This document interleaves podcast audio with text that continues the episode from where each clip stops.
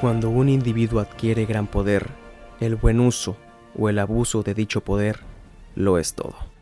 Frase icónica de Charles Xavier, creado por Stan Lee y Jack Kirby en 1963. El profesor X tuvo su primera aparición en el número 1 del cómic Uncanny X-Men. Buen día a todos, mi nombre es Arad Castillo y a continuación acompáñenos a escuchar el segundo número de Cachanilla Comics. Un programa donde escucharán todo lo relacionado con tus novelas gráficas favoritas y te mantendremos informado con las noticias geek más actuales del momento. Ahora sí, iniciamos.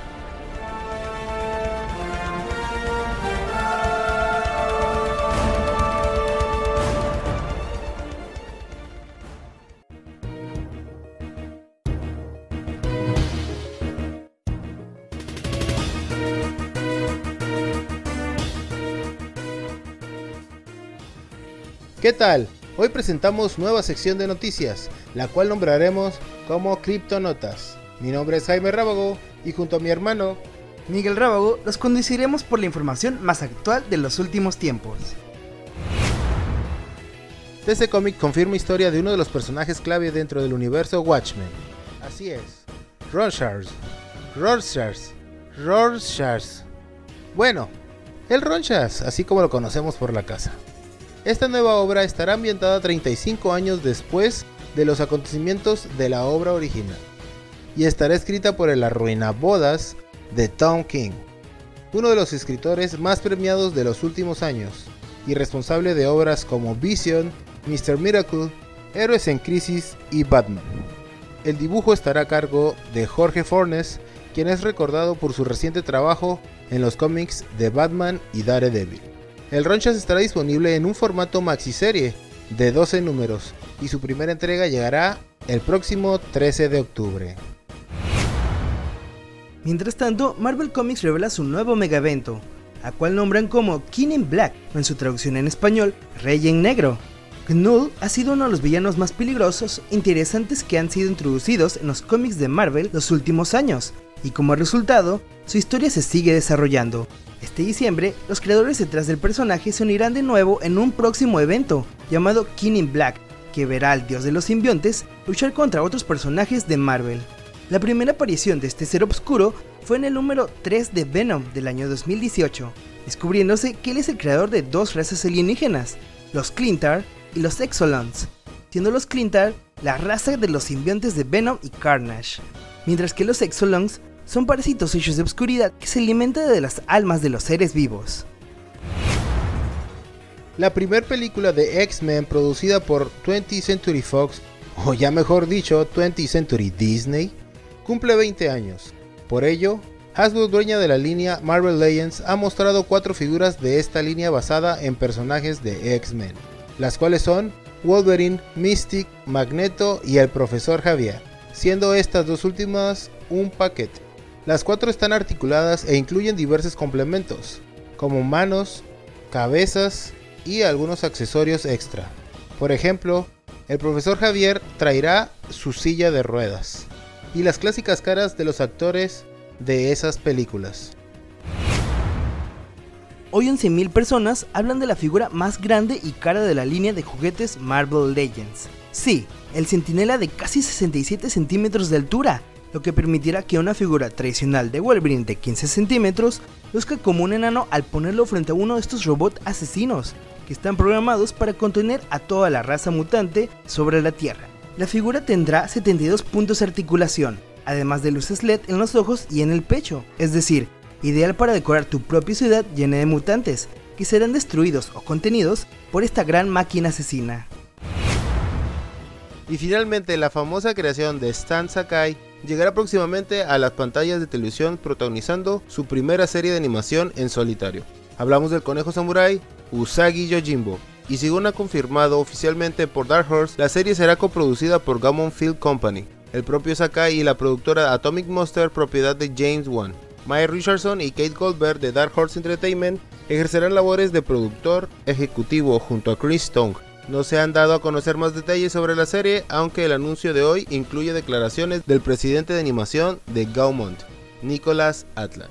Usagi Yojimbo ha sido muy buscado durante muchos años, y nos sentimos honrados de trabajar con Stan Sakai para traducir sus historias multigeneracionales en la primera serie de televisión.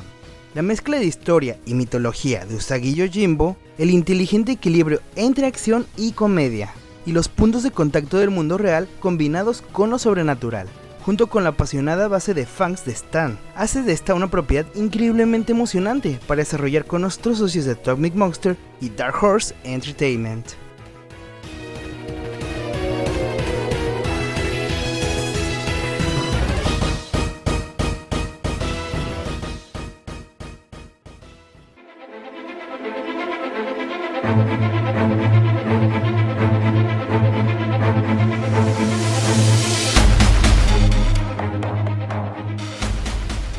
Y en esta sección entraremos más a fondo a uno de los temas de las criptonotas. Y qué mejor que con el Centinela. Pero para iniciar debemos saber en realidad quién es este personaje. Creados por Stan Lee y Jack el Rey Kirby en 1965, apareciendo por primera vez en el número 14 de los X-Men. Creado exclusivamente para localizar, capturar y destruir mutantes. Aunque se han introducido varios tipos de centinelas, el centinela típico tiene tres pisos de altura y es capaz de volar, disparar rayos de energía y puede detectar mutantes a varios metros de distancia. Varios grupos de los robots han sido creados o dirigidos por un solo centinela masivo, llamado el molde maestro, puesto que su objetivo principal era actuar como una fábrica portátil de creadora de centinelas, y estos fueron utilizados principalmente para cazar mutantes. El molde maestro ha aparecido casi exclusivamente en los cómics relacionados a los X-Men, pero no nos detengamos aquí, el verdadero villano no es una máquina asesina, sino el malvado científico Bolivar Trask, quien vio el surgimiento de los mutantes como una amenaza para la humanidad, tomando la decisión de pelear siempre en contra de ellos, desarrollando los conocidos guardianes robóticos, los Centinelas. Esto ya tiene una aparición en las películas de los X-Men, una película donde el científico loco de Trask se entera de la existencia de los mutantes, lo que lo llevó a buscar el uso de los poderes mutantes para sus agendas de fabricación de armas, así como crear el programa Sentinela.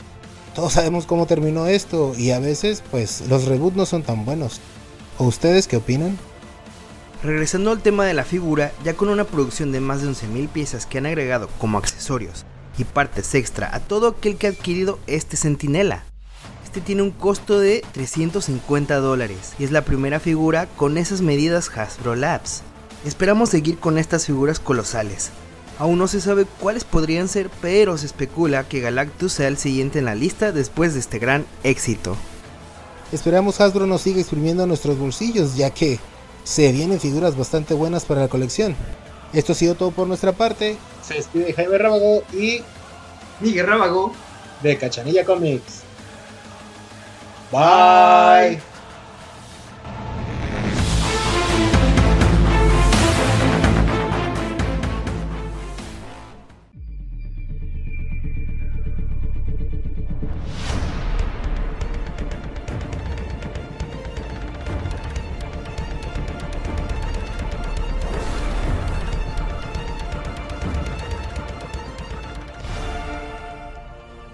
Agradecemos su atención por haber escuchado este segundo número. Y en caso de haberse perdido algún otro episodio del podcast, recuerden seguirnos en nuestras redes sociales de Facebook, Spotify e Instagram como Cachanilla Comics para volverlo a escuchar, con el hashtag mucho más que. Hasta la próxima.